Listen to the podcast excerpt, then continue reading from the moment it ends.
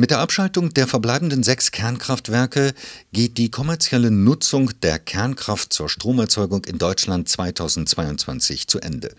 Was das bedeutet, hat das Deutsche Institut für Wirtschaftsforschung, das DIW Berlin, in einer am 24. November 2021 veröffentlichten Studie untersucht.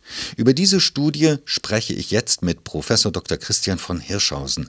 Er ist Forschungsdirektor in der Abteilung Energie, Verkehr, Umwelt am DIW Berlin Berlin und Mitautor der Studie. Herr von Hirschhausen, 2022 sollen in Deutschland die letzten sechs noch laufenden Kernkraftwerke abgeschaltet werden. Was bedeutet das für die Energiewirtschaft und die Stromversorgungssicherheit in Deutschland? Im Dezember 2021 werden drei Kernkraftwerke abgeschaltet. Das sind Brockdorf, Gronde und Gundremmingen und dann 22 nochmal drei.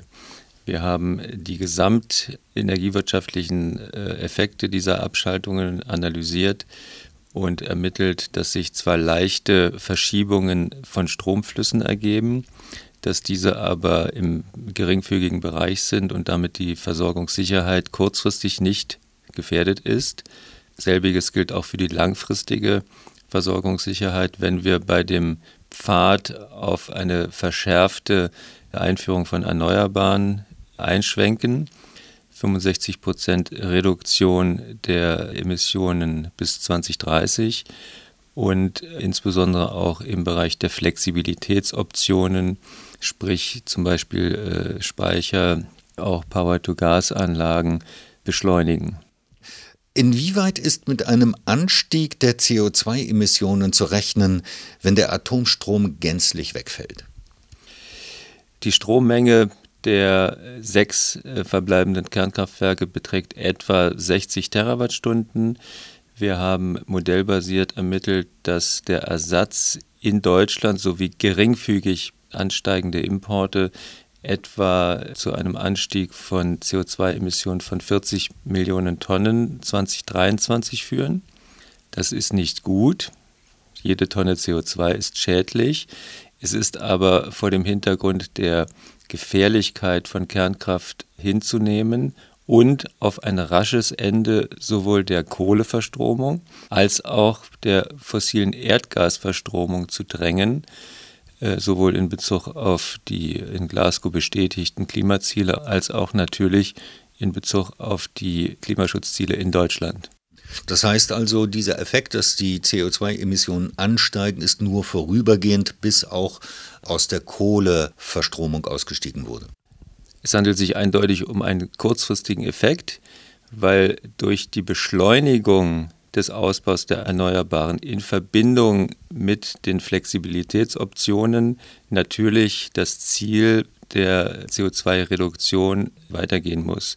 Wichtig in dem Zusammenhang ist nicht nur die Beschleunigung des Kohleausstiegs, sondern auch die äh, Beschleunigung des Erdgasausstiegs. Wir müssen aus fossilem Erdgas genauso aussteigen wie aus der Kohle, wenn wir die Klimaschutzziele in Deutschland bzw. auch in Europa oder weltweit einhalten möchten.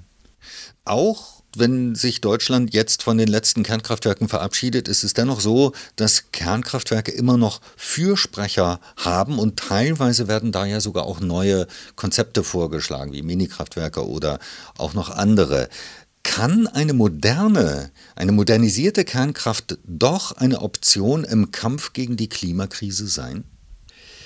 Kernkraft kann weder im aktuellen Technologiestadium noch in einem zurzeit in Grundlagenforschung erforschten äh, Technologiestadium äh, relevant sein für die Bekämpfung der Klimakrise. Kurzfristig sind die bestehenden Kraftwerke der sogenannten dritten Plus-Generation zu teuer.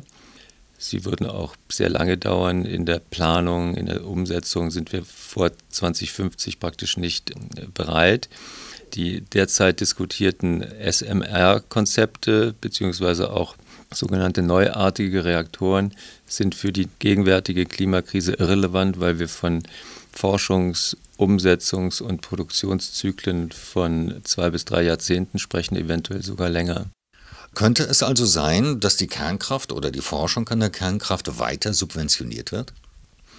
Es läuft zurzeit ein Verfahren äh, der sogenannten EU-Taxonomie, bei der die Europäische Kommission einen Vorschlag entwickeln wird, welche Technologien im Rahmen des europäischen Green Deals als nachhaltig gelten. Frankreich und einige osteuropäische Länder versuchen, Kernkraft dort als nachhaltig deklarieren zu lassen. Deutschland hat sich dem Versuch, fossiles Erdgas auch als nachhaltig zu deklarieren, noch nicht widersetzt, was natürlich konträr ist zu den Klimaschutzzielen und konträr zur bisherigen Meinung der Bundesregierung. Weder Kernkraft noch fossiles Erdgas haben in der EU-Taxonomie etwas verloren. Der endgültige Verzicht auf Kernkraft bedeutet auch, dass keine weiteren radioaktiven Abfälle mehr anfallen. Erleichtert das die Endlagersuche? Die Beendigung der kommerziellen Nutzung der Kernenergie ist eine Bedingung für Akzeptabilität der Endlagersuche. Das hat das äh, Bundesamt für die Sicherheit der kerntechnischen Entsorgung, das sogenannte BASE, äh, schon vor 20 Jahren festgestellt. Das gilt heute genauso. Das Ende der kommerziellen Energie ist existenzieller Bestandteil der Energiewende. Und es ist völlig undenkbar, dass wir in spätestens zehn Jahren, 2031, in die Regionen gehen und einen Endlagerstandort festlegen, wenn wir bis dann nicht die Mengen festgeschraubt haben, als auch das Ende der kommerziellen Nutzung durchgeführt haben. Herr von Hirschhausen, ich danke Ihnen für das Gespräch. Dankeschön.